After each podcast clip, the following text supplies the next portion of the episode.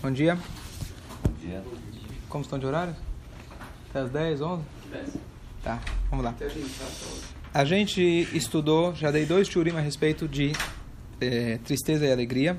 E vou começar na página 56, mas primeiro uma introdução. Eh, a gente falou sobre a receita que é simples, mas muito difícil da gente conseguir estar feliz, estar contente, estar alegre mesmo sobre adversidades materiais. E a gente começou a falar um pouco sobre quando a pessoa ela está triste por adversidades espirituais. Então, teoricamente, a gente já está resolvido. Qualquer tipo de tsures, seja dinheiro, saúde, razo shalom, qualquer um desses problemas, a gente já sabe qual é a receita. Tudo vem de Hashem, tudo que Hashem faz é para o bem, só falta você meditar e praticar isso. Fácil, né? Depois, você tem ah, o capítulo 20, é, 27 e 28 do Tânia, que ele vem explicar dois tipos de problema que uma pessoa pode ter. E esse, esse tipo de problema é um pouco mais, a maneira que o Yetzirará se apresenta, ela é muito mais sutil, muito mais subliminar. Então você precisa estar mais atento para perceber se é do Yetzirará ou do Yetzirtov. Isso é quando o Yetzirará fala para você duas coisas. Eu estou chateado, A, por eu ter feito A, B, C, D. Então, uma pessoa que realmente estuda a Torá, pessoa que se importa, pessoa que se importa com a vontade divina, é normal, faz parte do ser humano dele tropeçar e cair. O que acontece é que a gente precisa fazer chuva. E muitas vezes a gente associa chuva com tristeza. O que é chuva? Eu realmente estou arrependido. Se você briga com alguém, você maltratou alguém, isso algum momento começa a te chatear, você começa a sentir mal por aquilo que você fez, e até que você vai lá e pede desculpa. Então, muitas vezes, esse tipo de sentimento de sentir mal por aquilo que você fez parece ser um sentimento positivo. Que bom que eu estou me sentindo mal. Né? Tem gente que vai lá, aquela famosa piada, tinha um cara que ele ia no bar todos os dias de manhã, ele pedia um copo de whisky. Ele bebia o copo de whisky e depois que ele tomava o copo de whisky, ele pegava a garrafa e jogava em cima de todos os copos de vidro que tinham lá no bar. Conhece essa? Sim. Bom, eu, o cara no final pedia desculpa, perdão, não sei o quê, mas assim que ele se, assim que ele praticava todos os dias. No final do mês ele recebia a conta, né, dos copos que ele quebrou. Dia seguinte, a mesma coisa. Até que o dono do bar falou para ele: "Você tá maluco? Você precisa de um psiquiatra, vai se tratar, vai para um psicólogo". Tá bom. Ele parou de vir no bar por três meses. Ele falou: "Me tratei, fui num, fiz psicanálise e tá tudo ótimo agora". Foi lá, fez o lechaim dele, pegou a garrafa no final e quebrou todos os copos. Falou: "Você tá louco? Você não fez você não fez a terapia? Ele falou, sim, agora eu não sinto culpa nenhuma. Hum. Certo? Então, esse seria o outro extremo. Alguém que não sente culpa, não se sente mal por aquilo que ele fez, também é muito grave. Então, aqui a ideia não é a gente eliminar a culpa, pecar e não sentir culpa. Sim, a gente precisa encontrar um equilíbrio nesse aspecto. Se sentir mal por uma coisa que você fez é, um, é, um, é uma sensibilidade humana que todos nós deve, devemos ter. Se alguém, Deus nos livre, pecou, fez uma coisa errada, prejudicou alguém e não se sente mal, eu diria que ele é um psicopata. Tá certo? Psicopata não tem sentimentos. Então é normal a gente ter, ter esses sentimentos, mas a gente tem que direcionar e canalizar eles muito bem. Porque esse tipo de sentimento, ele se engana muito com tristeza. A pergunta é o que você vai fazer depois de se sentir mal? Você sentiu mal e vai pagar os copos que você quebrou? Ou se sentir mal, vai ficar mal o dia inteiro, vai precisar tomar mais uma garrafa de uísque e quebrar mais uma amanhã? Tá certo? O mais normal é que você vai sentir tão mal, tão mal, tão mal, fala, olha, não tem jeito, preciso tomar mais uma garrafa de uísque. Tá certo? Essa é a ideia. Então, a pessoa precisa saber de que o sentimento negativo por algo de errado que ele fez, a ideia é você marcar um horário. Não que seja algo espontâneo. No meio do dia, de repente, você começa a sentir mal por algo que você fez de errado. Seja por uma pessoa, seja para Hashem, seja uma transgressão grave, leve, mínima, gravíssima, 7 pontos, 5 pontos, mil pontos, 613 pontos, não importa. Você tem que sentir mal? Sim, mas marca um horário. Tem que ser um horário previsto, não espontâneo. Se ele aparece espontâneo, saiba que muito provável que é o Yetzirará. Porque está querendo te atrapalhar no meio do seu trabalho. Ponto número um. No caso, se a pessoa peca. Você está perguntando se alguém tomou uma atitude e fez um pecado, não sentiu mal por isso e parou de fazer, decidiu parar de fazer. Tá certo? Essa é a pergunta. O Rambam. Por uma decisão puramente racional. Por uma decisão racional. Pergunta muito boa. O Rambam, o Rambam ele fala pra gente qual, o que significa chuva. Então tem, tem, tem a Mishnah que diz chuva significa azivat ached bilvat. Simplesmente você deixar de pecar, isso já é chuva. Mas existe uma mitzvah da Torá de você se confessar. Ou seja, não basta você. Você resolveu o teu problema a partir de agora. Então, você, você deixou o pecado de lado, já está fantástico. Mas o Rama me fala que tem uma mitzvah da Torá de você se confessar perante Deus. E conforme a gravidade daquilo que você fez, quanto mais você se confessar, melhor. E confessar significa você realmente enxergar que aquilo que você fez, seja de maneira racional, emocional, mas enxergar o que você fez. Você enxergar que aquilo que você fez, não simplesmente eu deixei de pecar, por exemplo, gostava de comer tal comida que não era kasher. Agora, calma, aí eu, aí, eu, aí eu fui no médico, o médico falou que faz mal comer aquilo, e eu parei de comer. Tá certo? Não foi por Deus, não foi por nada. Então, fantástico que você parou de comer. Mas você precisa se arrepender. Não basta você parar de comer porque o médico falou que vai fazer mal. Você tem que parar e perceber que aquilo, aquilo que você fazia estava errado, era contra a vontade de Hashem. Shabbat, por exemplo, transgredia, ia para a piscina da hebraica. Ele curtia, era um pecado que ele curtia, ele gostava. Sim, agora para perder o gosto. Só que ele... Eu entendi a pergunta. A pessoa satisfez a sua, sua, seu desejo, agora não faz mais. A pessoa, em algum momento, em algum momento na frente, ele precisa tomar uma decisão consciente e se arrepender daquilo que ele fez. A gente imagina muitas vezes que é, mitzvot, pecado, etc., pecado e mitzvot, etc., só uma coisa para satisfazer Deus. Né? Vamos deixar Deus feliz. A gente entende que na dinâmica, como a gente estudou todos esses dias, a dinâmica espiritual, tudo que você faz, você deixa uma marca. Tanto coisas positivas, tanto o contrário. Então, se você quer crescer, você precisa, às vezes, lavar as roupas. Tem que lavar roupa suja. Sim, faz parte. Então, não adianta falar, adianta muito. A partir de agora não faço mais. Mas seja uma decisão consciente e você em algum momento falar, olhar para trás e falar, olha, naquele momento eu estava em tal situação, Baruch Hashem, agora eu cresci, eu já não preciso mais disso, não quero mais isso para minha vida. Então isso não precisa, não precisa ficar carregando aquilo no coração com sentimento de depressão, mas você tomar uma decisão consciente e falar, pronto, eu não quero mais isso para minha vida. Não simplesmente não me é mais conveniente. É. Ok, surgiu o assunto que sempre volta, que é o assunto de tristeza quando tem uma perda, literalmente alguém falece, trágico, Deus nos livre.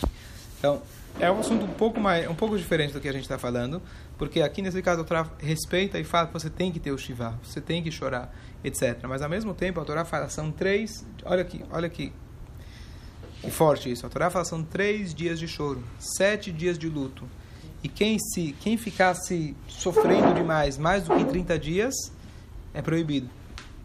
Por quê? Porque em relação a Moshe Rabbeinu, que nunca houve alguém maior do que Moshe Rabbeinu, está escrito só choraram por 30 dias.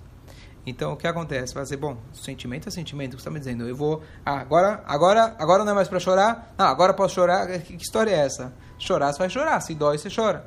Mas a ideia, é, por mais que seja difícil, etc., talvez ninguém pode poucos são aqueles que vão saber respeitar exatamente os três dias ou sete dias, etc.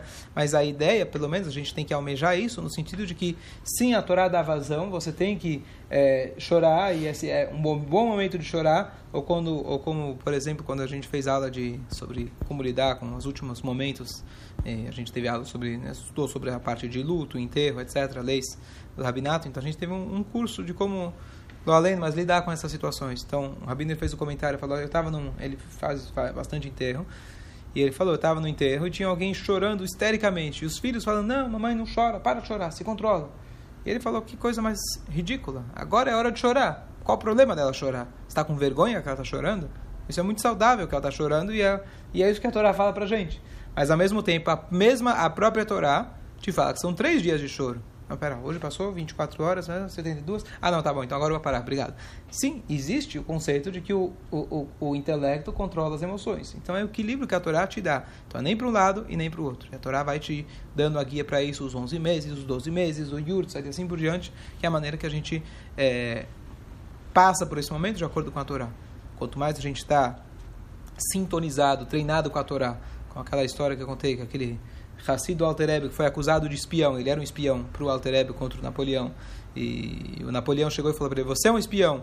E colocou a mão no coração para ver se ele tava, se acelerou o batimento dele. Não acelerou. Ele falou: Estou tão, tão treinado com os ensinamentos do nosso mestre, que fala que o nosso intelecto controla o nosso coração, as nossas emoções, que eu naturalmente já tinha isso não me, não me, não, não, não me alterou. Então, quanto mais a gente se, se, se, exercita, se exercita no dia a dia, que Hashem, o que ele faz é para o bem, a gente acredita em Hashem, você interioriza isso no teu dia a dia, lo além, Deus nos livre que nunca aconteça, mas se acontece o inevitável, então a gente vai saber como lidar melhor com essa, com essa situação, de acordo com, com o que a Torá dá para gente.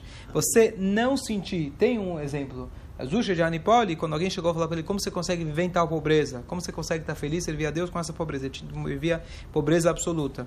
Ele respondeu, falou, não sei o que está falando, não tenho pobreza, nunca tive problema na minha vida. Então, esse é um tipo de, não é que ele não, ele negava, a pessoa vivava igual o cara que estava morando na rua, nem percebe o que dá, não é isso. Eles com certeza sabia da situação, mas ele se contentava com aquilo, ele está num nível altíssimo, não é um nível de negação, é um nível de de verdadeiro altruísmo onde ele nem sentia. Para ele a comida não era, não era o que era relevante para a vida dele. Mas essas pessoas estão para a gente só como uma referência. Não é para a gente... É é, alguém, se alguém chegou nesse nível com facilidade, com alguma coisa ele perdeu, algum, alguma, perdeu alguma estação no meio, do, no meio do caminho. Alguma coisa ele perdeu. Porque não é, não, é, não é dessa forma. A gente tem que encarar. E aí eu ia te contar aquela história. Acho que uma vez tem uma história também verídica. Que um cara, uma vez chegaram para ele e contaram para ele que ele perdeu... Assim, ele, o cara tinha muitos negócios. Do dia para noite ele perdeu tudo entrou numa dívida, tará, tará, contaram para ele. Então ele assim ficou chateado, se trancou no quarto por meia hora, ele saiu, tá tudo certo. Tá, tá tudo ótimo. O que aconteceu? Ele falou, olha, o que queria acontecer normalmente? Eu ia primeiro ia ficar chocado. Depois ia negar, né, a negação. Depois eu ia ficar muito chateado, ficava muito triste. Ia ficar por dois anos triste. Mais dois anos pensando o que eu ia fazer. Mais dois anos. Eu falei, eu fiz todo esse processo em cinco minutos na minha cabeça já fiquei triste, já fiquei em depressão, já. já neguei, né? E agora pronto, estou pronto para recomeçar. O que vai acontecer comigo? Daqui 10 anos, eu já fiz agora. Então a ideia dessa história é que a gente, se a gente conseguir acelerar o processo, já está muito bom. Você pular o processo é impossível, mas você acelerar o processo, você já você já está já tá em vantagem. Como que a... esclarecendo uma pergunta sobre ambição, eu expliquei outro dia de que o porque a volta fala quem é o rico, aquele que está feliz com o que tem. Então, muitas vezes as pessoas têm aquela noção de, bom, então não preciso ter ambição de crescer nos negócios. E a gente vê muito claro que no judaísmo não é verdade. Você pode ter, se você é um homem de negócios, tem que ter ambição, você tem que crescer. Ah, mas a diferença é, a linguagem é samer bechelko. Samer é alegre com o seu quinhão. Significa o seguinte, tem a ambição positiva que é eu estou feliz com o que eu tenho. Baruch Hashem, eu posso respirar. Baruch Hashem, eu tenho um carro. E estou feliz, estou satisfeito. Não reclamo e está tudo maravilhoso. Mas isso não impede de querer crescer e poder expandir que seja até por motivo altruísta. Eu quero poder mais ajudar as pessoas, eu quero poder dar mais emprego, eu quero poder. Mas é muito positivo você ter essa ambição. Mas não aquela ambição como você está tá sempre sentindo que está te faltando alguma coisa. Muitas vezes a pessoa, não é questão do valor, de quantos dígitos ele tem na conta, porque as pessoas está sempre sentindo, não, estou competindo com meu amigo que tem mais do que eu. Para mim ainda está faltando. Isso não é saudável. Samer Bechelko quer dizer, por menos que você tenha, você encontra felicidade naquilo que você tem. Sabe as pessoas às vezes quando passam por um momento de crise, fechou a loja, Deus nos livre, fechou o negócio, e ele começa a dar valor àquilo que ele já tem? Fala, olha que bom que eu tenho saúde, olha que bom que para o Hashem eu tenho comida na geladeira. Então é isso que a gente está falando. A pessoa dá valor àquilo que ele tem. Não quer, isso não contradiz a ambição. Ok. Próximo, próximo problema espiritual que ele encara para gente. Se alguém está e realmente se importa com aquilo que a gente vem estudado o tempo todo, que a pessoa ela quer crescer espiritualmente, ela quer enfrentar o Yetzirará dela, cada dia ela quer ter menos tentações e mais ambições altruístas, mais ambições espirituais. Às vezes a pessoa pode chegar e falar, eu desisto. Por quê? Cada dia que passa, eu não vejo que a minha guerra com o meu próprio instinto se torna mais fácil, ela se torna mais difícil. Então eu não estou chateado pontualmente por algo que eu fiz ontem ou anteontem. Eu estou chateado com a minha personalidade. Eu estou chateado com essa dificuldade constante que eu nunca consigo me superar. Eu achei que na minha idade, na minha idade eu já teria superado isso. Vi uma história anteontem muito boa, estava um, um sobre Irat Shamayim, temor a Deus. O que é? Irat Shamayim não é alguém que nunca vai pecar. Irat Shamayim é alguém que é consciente do seu instinto negativo e ele toma as devidas precauções para que ele não que ele não tropece. Isso é Irat Shamayim. Então, Irat Shamayim não é o cara que vai até o lugar da tentação, ele vai lá, fecha o olho e fala, não aconteceu nada. A pessoa que nem Irat Shamayim é quem que não se expõe, porque ele sabe o risco que ele tem de ser, de ser suscetível a pecar. Então, tem uma história, eu esqueci o nome do rabino que era, mas era um rabino de 90 e poucos anos e a esposa dele tinha, tinha falecido. Então ele sempre, para não estar tá sozinho nunca, então ele sempre tinha um jovem, um aluno dele, que dormia, se rodiziava para dormir, para passar a noite lá na casa dele. E um dia, um dos, o aluno dele falou, foi comprar o café, saiu de casa por algum instante, e era na, na, época, na Europa, gelada. Ele volta e o professor dele fica, ficou o tempo todo fora de casa, tremendo de frio. Ele volta e falou: Desculpa, Rabino, 20 minutos você ficou aqui no frio, o que aconteceu? Ele falou: Não, a moça que vem aqui limpar a casa, ela ela estava aqui, eu não posso ficar sós com ela, tem aquela questão de rudo, você não ficar sós com, uma, com, uma, com, alguém, com alguém que não seja sua esposa. Então eu saí de casa. Ele falou, Rabino, você tem 90 e poucos anos. Hum. Essa mulher, desculpa entre nós, mas a aparência dela, oi Vaismir, tá certo? Essa é a história, sem querer julgar ninguém, mas isso, essa é a história. Hum. E aí o Rabino falou assim, em cinco minutos, o meu Yetzirará vai fazer eu ficar 20 anos mais jovem e ela muito bonita. Muito bom. Isso que é Irat Shamayim. Irat Shamayim é por mais que você é um Rosh Shiva, um rabino por 90 anos, você já para você essas coisas já não te não te né, não te não te despertam mais teoricamente. Você está focado uma vida de espiritualidade e fisicamente também já está com 90 e tantos anos, vai saber. E essa pessoa não é lá daquelas coisas. A pessoa que tem Irat Shamayim, ela sabe justamente que que eu vou me preservar, eu vou me cuidar. Eu ainda sei que com tudo, com toda a minha espiritualidade, eu tenho meu instinto humano. Isso é Irat Shamayim. Irat Shamayim não é ele ficar na casa falando não acontece nada comigo, nem me, passa, nem me passou pela cabeça. Não. Irat Shamayim é você estar consciente do perigo que você tem, que em um segundo, tudo aquilo que você construiu a vida inteira, você pode destruir. Então você toma as precauções que a Torá te, te orientou. Isso é Irat Shamayim. Coisa muito bonita. Você não dá oportunidade. É... Então o que acontece? Então o que acontece? Às vezes a pessoa pode se decepcionar falando: bom, eu tinha uma determinada tentação X de comer tal alimento, de ter tal pensamento, de ter tal, tal atitude. Todo dia eu estou me exercitando, todo dia eu estou me exercitando. Passa um ano, dois anos, eu sei que eu estou super bem, super forte, e de repente, bom, eu caio lá embaixo de novo. Então, o mais comum do ser humano, a gente, quando percebe a nossa fraqueza, a gente tende a desistir.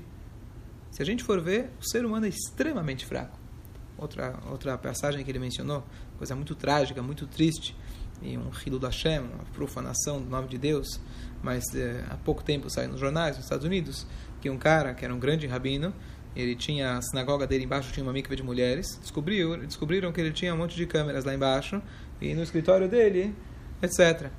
Tá certo? Ele foi preso, tudo bem. Então as pessoas falam, como você explica uma coisa dessa? Como que é possível? Claro, uma vergonha. A gente vai ter não, não sei o que, é a parte humana, não é a parte judaica. É óbvio que a Torá não ensina isso, mas o rabino estava dando churro, eu falei, daqui ele falou assim, daqui a gente vê uma coisa extremamente contrária. Ele falou, eu conheci esse rabino, um cara extraordinário, uma pessoa fora de sério, um grande estudioso. E olha como é possível um ser humano desses, olha quão baixo ele pode cair. Olha como é importante a gente cumprir as leis da Torá. Por isso que tem as leis da Torá e elas são iguais para todo mundo. Porque mesmo a pessoa que, se, que seja realmente uma pessoa elevada, olha quão baixo ela pode cair. Então olha quão fantásticas são as leis da Torá. Não o contrário. A Torá funciona. O ser humano, se ele não cumprir as leis da Torá, olha quão baixo ele pode cair. E estamos falando aqui de uma pessoa extraordinária. Então foi uma coisa. Isso foi quando? Um ano, acho. Ah, é. Um, é, infelizmente. Gente, que Estados. Unidos, Acho que nos né? Estados Unidos. É? Tem louco para tudo, mas o Yetzirará, ele puxa a pessoa muito baixo. O Yetzirará pode levar a pessoa para os piores lugares. Certo? Então, a gente nunca pode confiar em nós mesmos.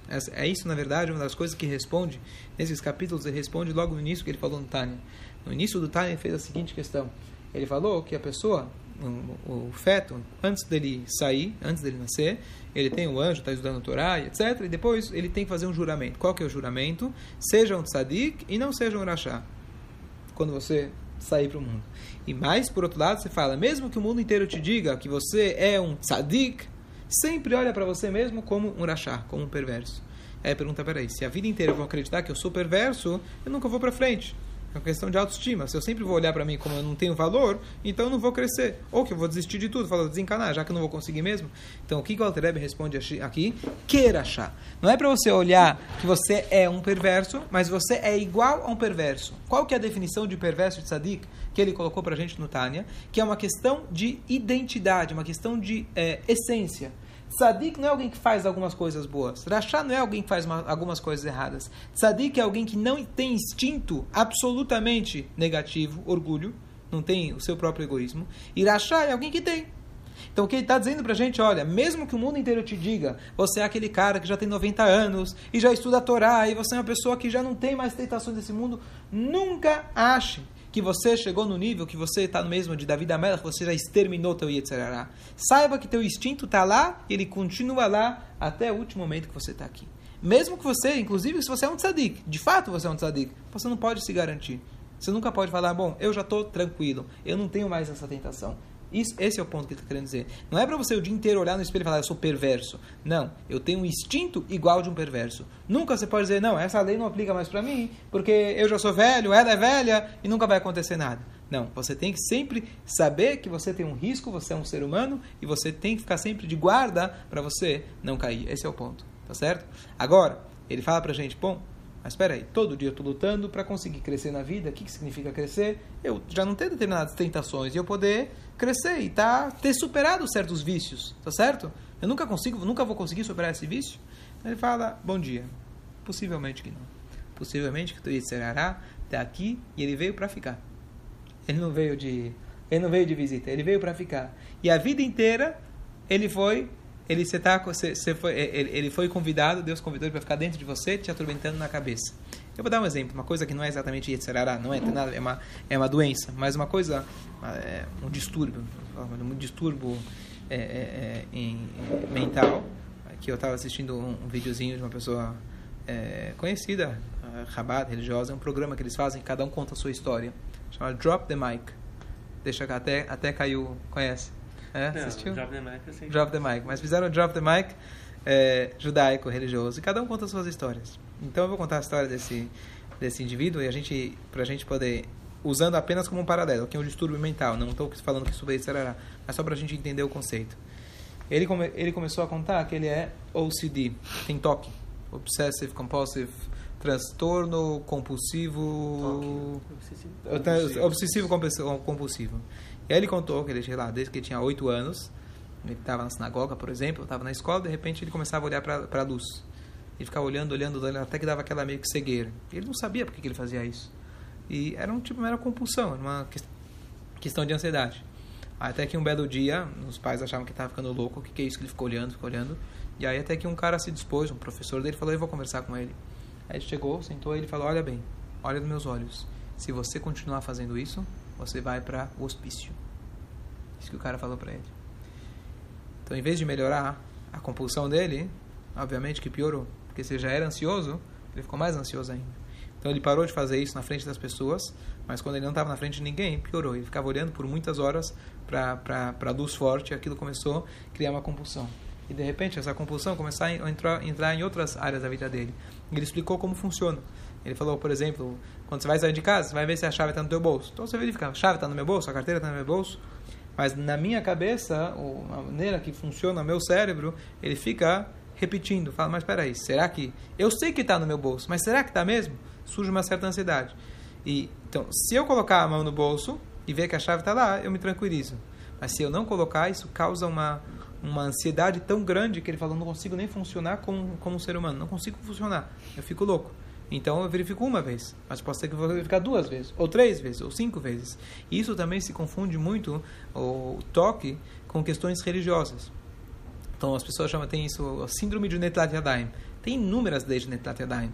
Mas você pode ficar obsessivo e e achar que você não fez direito. Não, a mão tem que estar tá seca. Então você lavou, lavou, lavou. Não, mas talvez minha mão estava seca. Aí você lava de novo. Mas talvez minha mão estava suja. Então você lava de novo. E assim também com a tefilá. Ele falou que ele começou a rezar e cada palavra, ele não tinha certeza se ele falou certo. Ele falava duas vezes cada palavra. Falava três vezes. Ele fala que, infelizmente, de onde ele estava estudando, ninguém nem percebeu o que estava acontecendo com ele, porque achavam, poxa, esse menino está rezando, olha, ele está estudando. E ele pensou, ele não sabia por que, que ele tinha isso, não tinha noção. E ele pensou, assim, na cabeça dele, que faz parte também desse, desse quadro clínico, que ele falou de que ele, ele pensou no relacionamento, entre aspas, dele com Deus. Eu com certeza fiz um pecado muito grande, ele contando.